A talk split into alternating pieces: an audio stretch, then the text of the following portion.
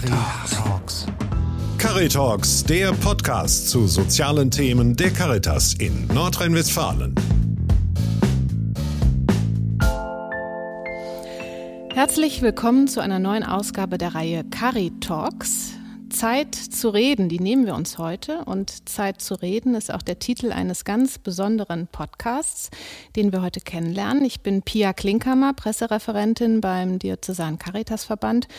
Und ich bin heute zu Besuch in Köln-Ehrenfeld. Hier sitze ich bei Kölsch-Hetz. Und bei mir sind Antke Kreft, Dr. Daniela Janusch und Professor Dr. Simone Fühles-Ubach. Hallo zusammen. Hallo. Hallo. Frau Kräft, fragen wir mit Ihnen an. Sie sind Einrichtungsleiterin bei Kölsch Hetz. Für die Nicht-Kölner und Kölnerinnen unter uns, Hetz heißt Herz. Mhm. Was verbirgt sich denn hinter Kölsch Hetz?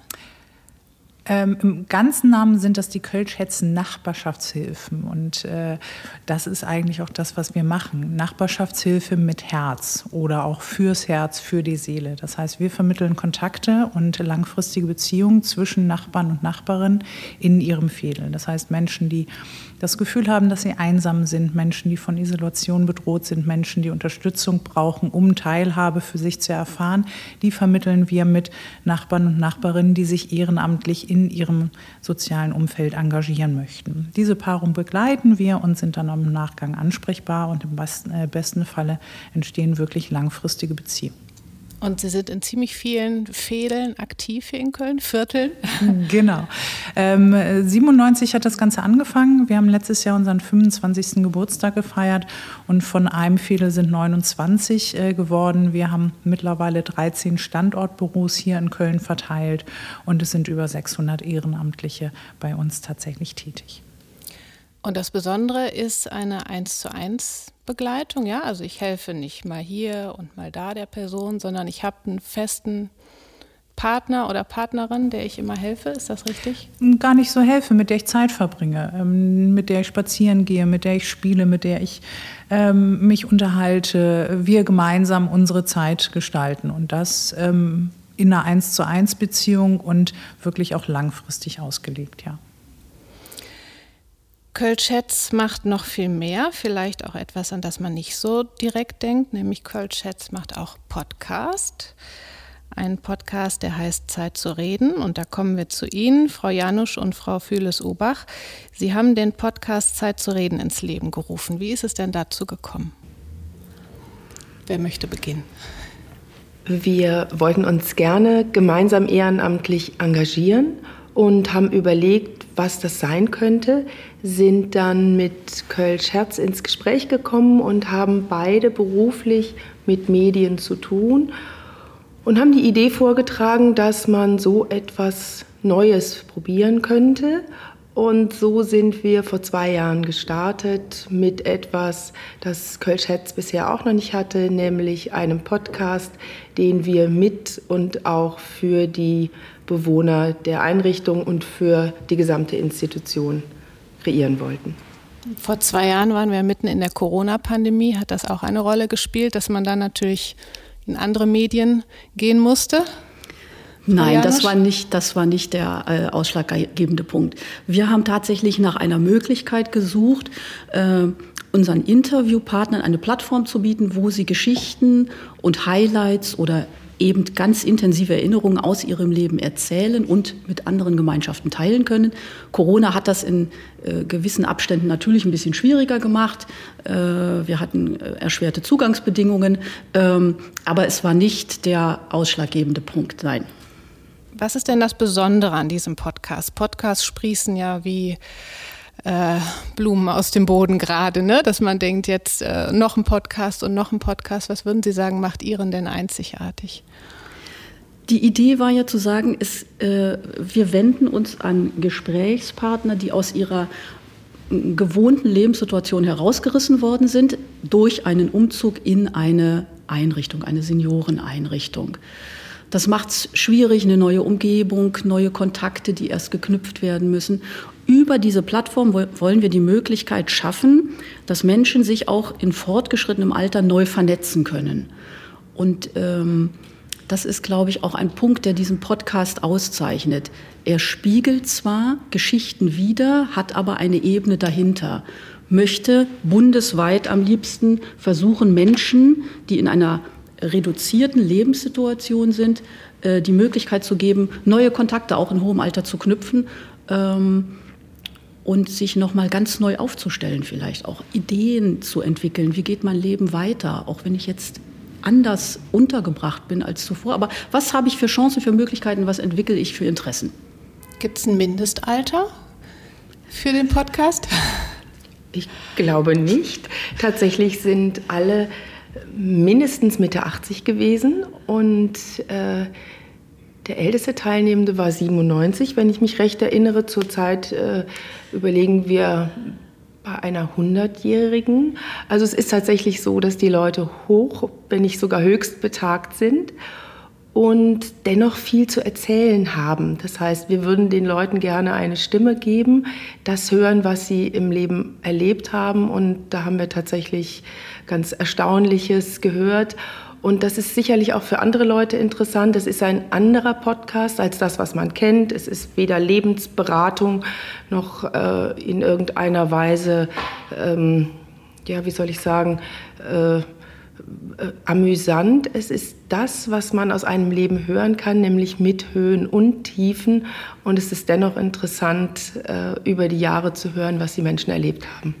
Jetzt sind wir sicherlich neugierig geworden, wer denn so vor Ihrem Mikrofon schon war. Wer war denn der 97-Jährige? Tatsächlich unser ältester Interviewpartner war der ähm, Herr Sebus in Köln als Grand Seigneur des Karnevals bekannt.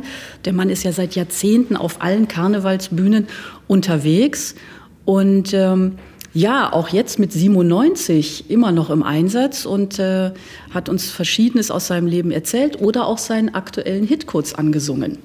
Da hören wir doch gern mal rein. Zeit zu reden. Ereignisse, Erlebnisse, Erinnerungen. Unser Podcast mit Geschichten aus dem Leben. Ich tätet alles so wieder tun und hätt min kölsche Ziel auch hier und da ne Strang. Das, was blieb, ist die Erinnerung. Herr Sebus, Kölner Karneval, ist das Beruf oder Berufung? Kölner Karneval dürfte in erster Linie Berufung sein. Und ähm, ich darf dann kurz sagen, wenn ich von ähm, dem Karneval anfange, dann fange ich eigentlich auch von meinem Leben an. Denn ich bin bis 24 Jahren sozusagen zwar auf der Welt gewesen, aber durch den Krieg, durch die Soldatenzeit und dann auch fünf Jahre russische Gefangenschaft, fing ich erst anschließend an zu leben. Und äh, demzufolge kann man ruhig davon sprechen, das eigentliche Leben in Köln beginnt bei mir eigentlich nach erster Generation, nach 25 Jahren mit dem Karneval, ja. Wie reagiert denn ein 97-Jähriger, wenn man sagt, ähm, wir kommen und machen einen Podcast mit Ihnen? Sagt er, oh, bleiben Sie mir weg mit so einem neumodischen Kram? Oder ist er offen? Oder bei Was Herrn haben Sebus, Sie für Erfahrungen? Bei Herrn Sebus war das jetzt kein Problem. Der Mann ist ja technikaffin, der ist ewig unterwegs, der ist auf x Events. Äh, der hat gesagt, kommen Sie vorbei, wir setzen uns in mein Arbeitszimmer und ich erzähle Ihnen alles, was Sie wissen wollen. Und das hat der Mann auch ganz locker lässig hingelegt. Und bei allen anderen ist das natürlich auch kein Überfall, sondern wir vereinbaren im Vorfeld einen Termin. Wir sprechen mit den Leuten. Wir hören uns in der Regel eine deutlich längere Geschichte schon einmal an, denn es gibt ja immer viel zu erzählen. Und dann werden im Nachgang die Fragen, die tatsächlich in dem Podcast angesprochen werden sollen, noch einmal gemeinsam festgelegt. Denn wir hören im Vorfeld auch oft Dinge, von denen man im Nachhinein nicht immer sicher ist als Interviewender, ähm, ob das tatsächlich gesendet oder aufgezeichnet werden soll. Und wir möchten das ja auch gerne möglichst feinfühlig mit den Menschen machen. Und von daher ist es so, dass es einen Termin im Vorfeld gibt, der ein wirklicher Gesprächstermin ist, dann nochmal eine Rückkopplung zu den einzelnen Fragen und dann kommen wir vorbei und dann wird aufgenommen. Und selbst diese Aufnahme final abgenommen vom Gesprächspartner. Also er ist sicher dass er das, was nachher gesendet wird, auch gut mit sich vereinbaren okay, kann. Dann fühlen sich alle gut mitgenommen bei Ihnen. Wer war denn noch vor dem Mikrofon? Wer ist Ihnen besonders in Erinnerung geblieben? Ganz besonders in Erinnerung geblieben ist uns die Frau Graffmann. Sie ist die erste evangelische Pfarrerin gewesen, die alleinerziehend in einem Kölner Stadtteil die Pfarrei übernommen hat, die sie zuvor mit ihrem Mann gemeinsam geleitet hat. Und äh, das war sicherlich für die Zeit vor 50 Jahren sehr außergewöhnlich. Sie hat erzählt, wie schwierig die Situation für sie gewesen ist, als so die heimische Idylle praktisch auseinandergebrochen ist und wie sehr sie aber doch von der Gemeinde aufgefangen wurde, wie sehr sie Rückendeckung hatte und wie gut darüber hinaus sich dann doch das ganze Leben entwickelt hat. Ähm, sie hat von ihren Reisen erzählt, von beginnend bei ihrem Studium und dann über die ganzen familiären, ich will mal sagen, Höhen und Tiefen hinweg äh, bis zu ihrem Umzug hier ins Kardinal Franks Haus. Dann hören wir auch da mal rein, würde ich sagen. Erzählen Sie ein bisschen, das ist ja ein ungewöhnlicher Berufsweg. Was war das Ausschlaggebende, zu sagen, ich möchte Pfarrerin werden? Und was sind schöne Erinnerungen aus dieser Zeit? Ja, also ich komme aus einer Familie, mein Vater war Pfarrer und äh, meine Mutter war eins der zehn Kinder meiner Großeltern und mein Großvater war Pfarrer. Und äh, von daher war ich natürlich umgeben auch von der Atmosphäre in einem Pfarrhaus. Aber äh, wir konnten wohl Theologie studieren, aber nicht, hatten nicht die gleichen Rechte wie die Pfarrer in der evangelischen Kirche. Müssen Sie die älteren Menschen eher bremsen, wenn die erzählen? Freuen die sich richtig, dass jemand kommt und fragt und zuhört? Ist das auch so ein bisschen Symptom der Zeit vielleicht, dass man sich nicht mehr so viel Zeit nimmt, den Menschen zuzuhören? Auf jeden Fall ist das so. Wir kommen, die ersten Fragen sind noch ein bisschen verhaltener. Natürlich ist ein bisschen Aufregung auf der Gegenseite da. Ähm, aber das löst sich sehr schnell und dann müssen wir wahrlich auch immer mal eingreifen und sagen, stopp, hier müssen wir eine kleine Zäsur machen. Ja, das Bedürfnis, Geschichten zu erzählen, ist groß. Besuchen Sie die ähm, Menschen in ihrer vertrauten Umgebung für die Aufnahme oder kommen die zu Ihnen ins Studio? Wie ist da so die, der Ablauf oder gibt es keinen festen Ablauf? Bislang waren wir hauptsächlich bei unseren Interviewpartnern zu Hause oder eben in der Einrichtung, in der sie jetzt leben.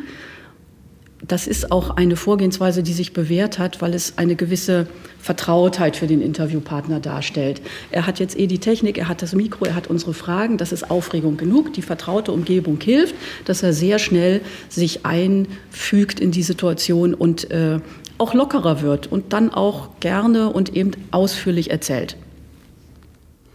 Frau Kräft, fragen wir Sie vielleicht noch mal, bekommen Sie Rückmeldungen zu diesem Podcast innerhalb dieser Nachbarschaftsinitiative, dass Sie sagen, Mensch, toll, dass es auch sowas gibt bei Kölschetz? Ja.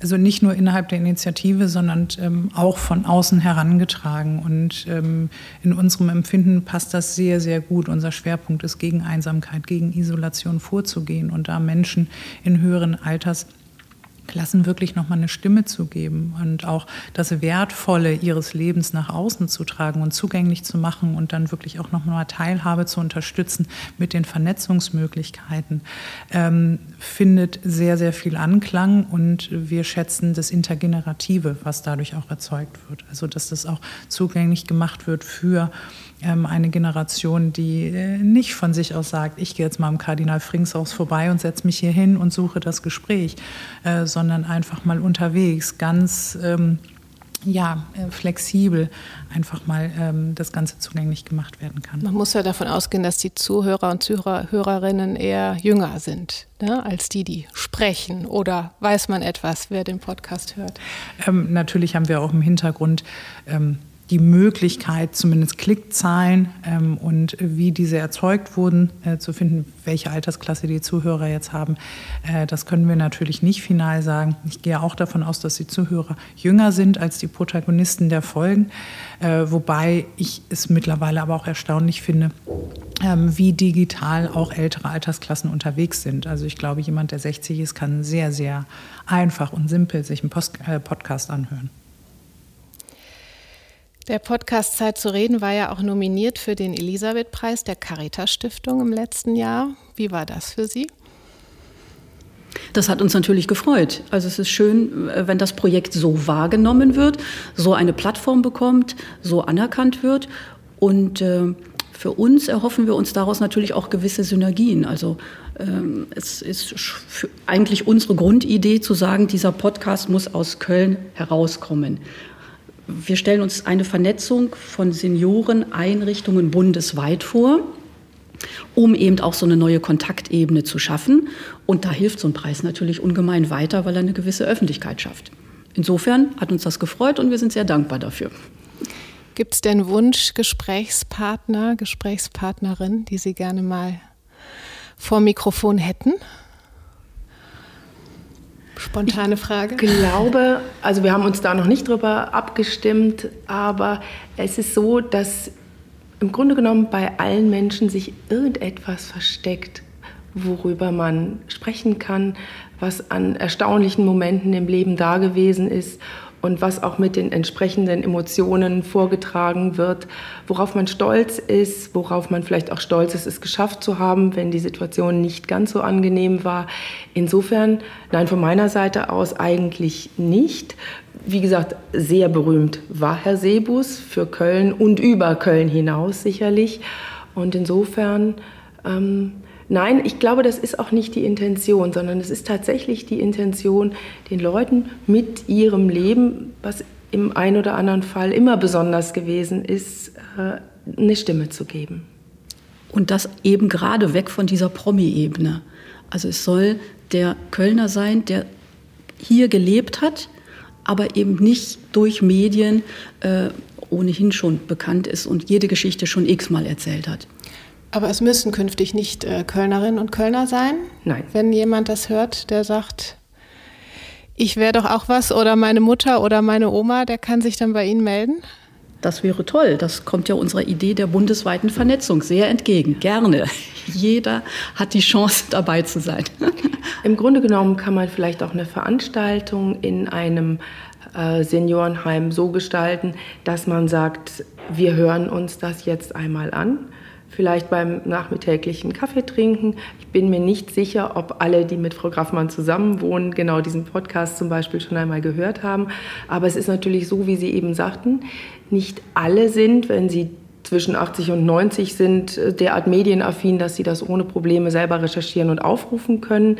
Hier sind wir dann sicherlich auf die Vermittlung äh, in den Häusern angewiesen, aber dennoch ist es ja kein äh, technisches Hochseilturnen. Und äh, es gibt in all den Einrichtungen auch durchaus gute technische Ausstattungen, mit denen man das realisieren könnte.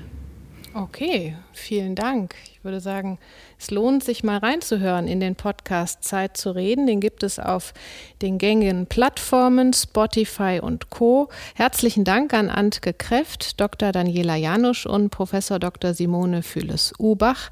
Wir haben die Kölner Nachbarschaftshilfen Kölsch-Hetz mit einem wunderbaren Podcast kennengelernt. Und das war's für heute mit der Ausgabe von Caritalks. Ich bin Pia Klinkhammer, sagt Tschüss und wünsche Ihnen allen noch viel Erfolg bei dem Vorhaben. Dankeschön. Vielen Dank. Vielen Dank. Sie hörten Caritalks, den Podcast zu sozialen Themen der Caritas in Nordrhein-Westfalen. Caritas.